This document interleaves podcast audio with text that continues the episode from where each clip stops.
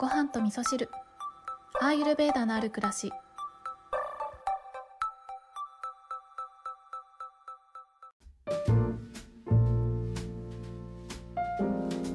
こんにちは。土井京子です、えー今日もですねお便りをご紹介しながらお話ししたいと思うんですけれども今日のお便りは昨日ご紹介させていただいたアマさんに、えー当てたお便りをいただきましたのでアマさん宛てのメッセージを私からお届けしたいなと思っております。昨日のね配信を聞いてくださった皆さん、えーそれぞれねあのアマさんをご心配してくださってるんじゃないかなとも思いますしあのそれぞれにいろいろと仕事とねご自愛とのバランスっていうのをね考えられるきっかけにもなったんじゃないかなと思うので本当にねアマさんお便りいただきましてありがとうございました、えーそんなアマさんに、えーメッセージをお預かりしております。ごはみそネームミントさんからいただきましたミントさんいつもありがとうございます京子さん毎日のポッドキャスト配信ありがとうございますリスナーの皆様一人一人に愛情を持ってお悩みに答えている京子さん。愛が溢れていて素敵です。ありがとうございます。今日の配信聞いて、本当に無理して働くことはないよと私もお伝えしたいなと思ってメッセージを送らせていただきました。この一年、私も限界までお仕事をし、体調を崩し、無理やり復帰してまた体調を崩しの繰り返しでした。体調を崩して仕事に行けずお金が減ってしまったり、初めはこの先不安で仕方がなかったこともありました。でももう無理しないと決めました。仕事中も無理しないを常におまじないのように唱えています。笑い。よく見かける言葉で死ぬこと以外かすり傷というのがあるのですが、それを思うと日常で何かあった時もまあいいかと流せることもあったりします。そして自分に甘々精神で気乗りしない誘いにはいかない。食べたいものは好きなだけ。私は仕事の日はハーゲンダッツしょっちゅう食べて自分へご褒美あげてました。ただ自分がご機嫌になるような毎日を送るようにしていたんです。そんなことを繰り返していたら睡眠の質もいつの間にか上がり、ストレスも少しずつなくなって体調も崩すことも最近はなくなりました。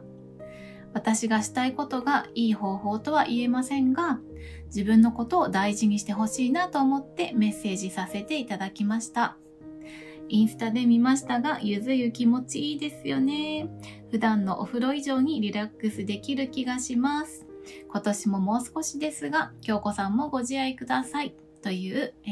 ーミントさんからのお便りご紹介させていただきました。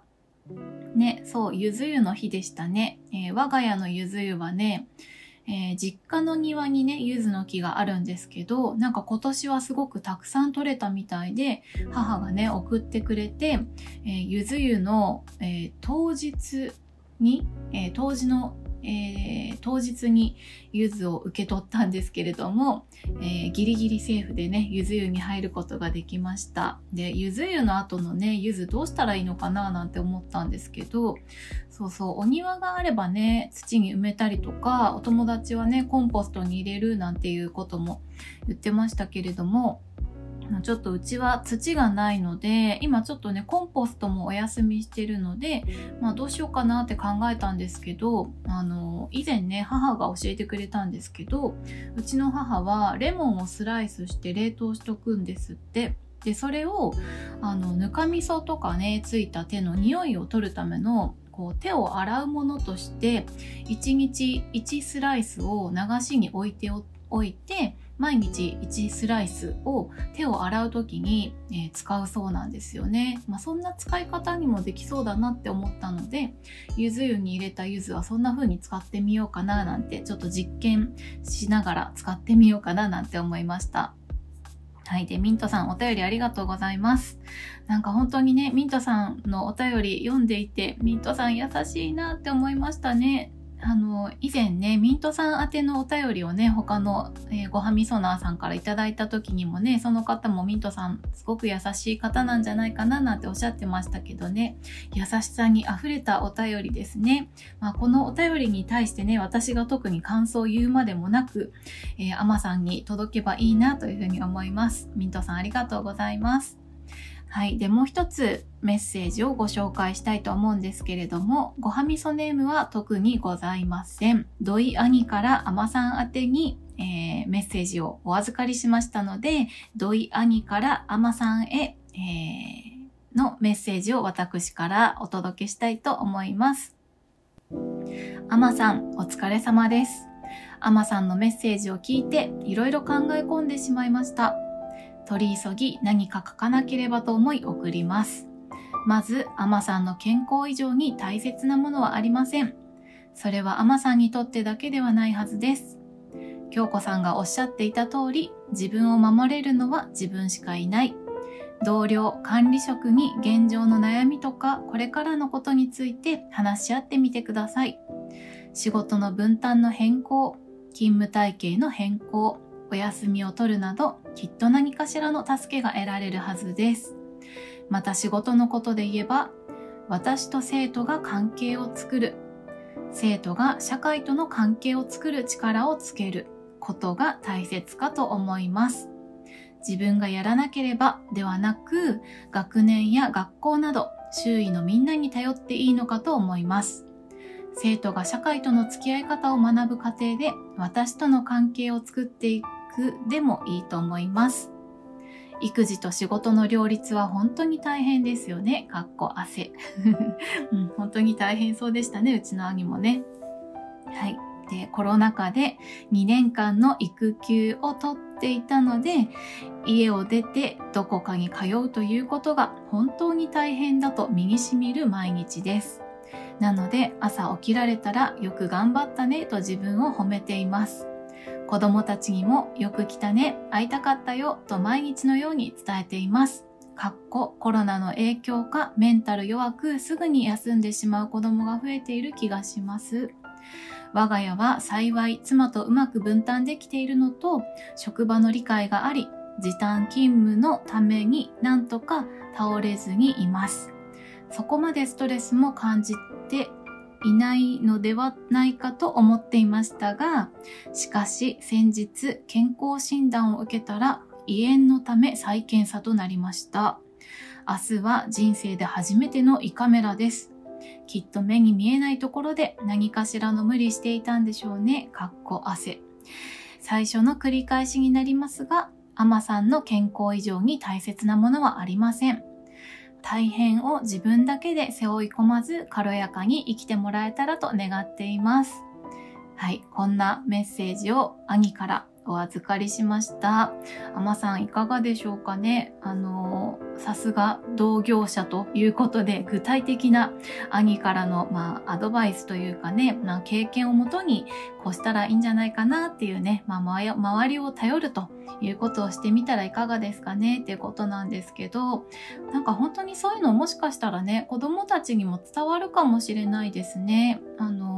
アマさんがね、一人で耐えていらっしゃる姿っていうのを子供たちも見てるだろうし、えー、周りの人にね、頼るっていうことをすれば、それもまた子供たちがね、見ることになると思うので、ななんかね、こう、歯を食いしばってるとこを見せるよりも、いろんな人にね、助けてもらっているアマさんを子供たちが見ていた方が、あ、なんか周りの人に頼るっていうこともしていいんだなっていう、そんな勉強にもなるだろうし、うん、大人になるって大変だなっていうことだけじゃなくってあ大人は大変だけど周りの人がちゃんと助けてくれるんだなとかねそんなことをね見せてあげられたらとってもいい、えー、社会勉強になるかななんていうふうにねこの兄からのメッセージを読んでいて思いました。お兄様、本当にありがたいお便りをありがとうございます。えー、長文なので適当にカットしなさいということだったんですけれども、あの、カットするってね、なかなかスキルが必要だなと思ってね、全部読ませていただきました。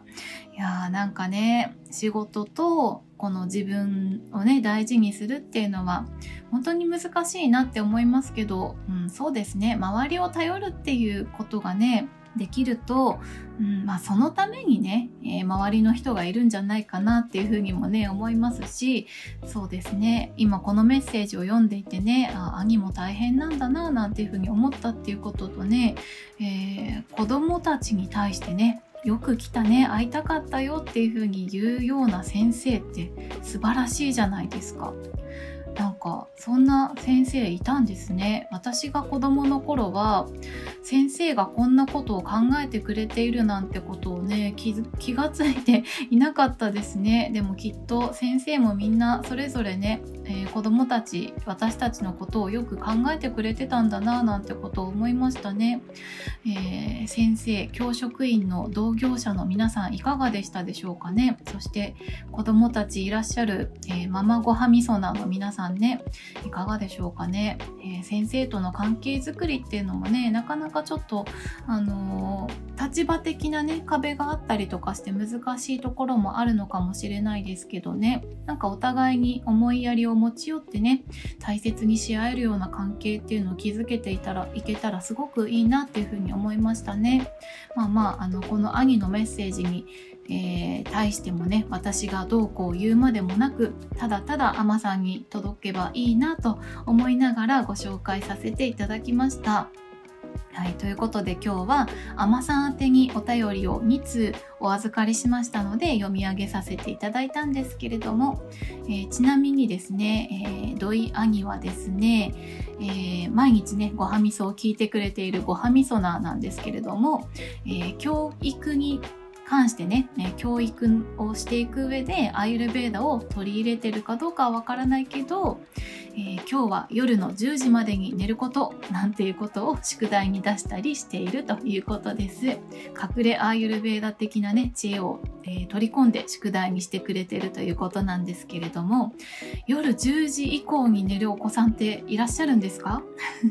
なんか私は子供がいないのでよくわからないんですけれども、えー、土井家はですね、就寝時刻は9時というふうに決まっておりましたので、小学生の間というのは9時に就寝するのが当たり前だったんですけれどもアイルベーダ的に考えるとね睡眠不足になるとバータが高まってバータが高まると集中力が落ちます、えー、そして我慢するということができなくなるのでえ、授業中にそわそわする子が増えたりとか、えー、切れやすい子が増えたりとか、そういったこともあるので、子供たちにはね、ぜひ夜9時頃までには寝てほしいなというのがね、私から思ったことでした。えー、それでは皆さん、今日も良い一日をお過ごしください。今日も聞いていただきましてありがとうございます。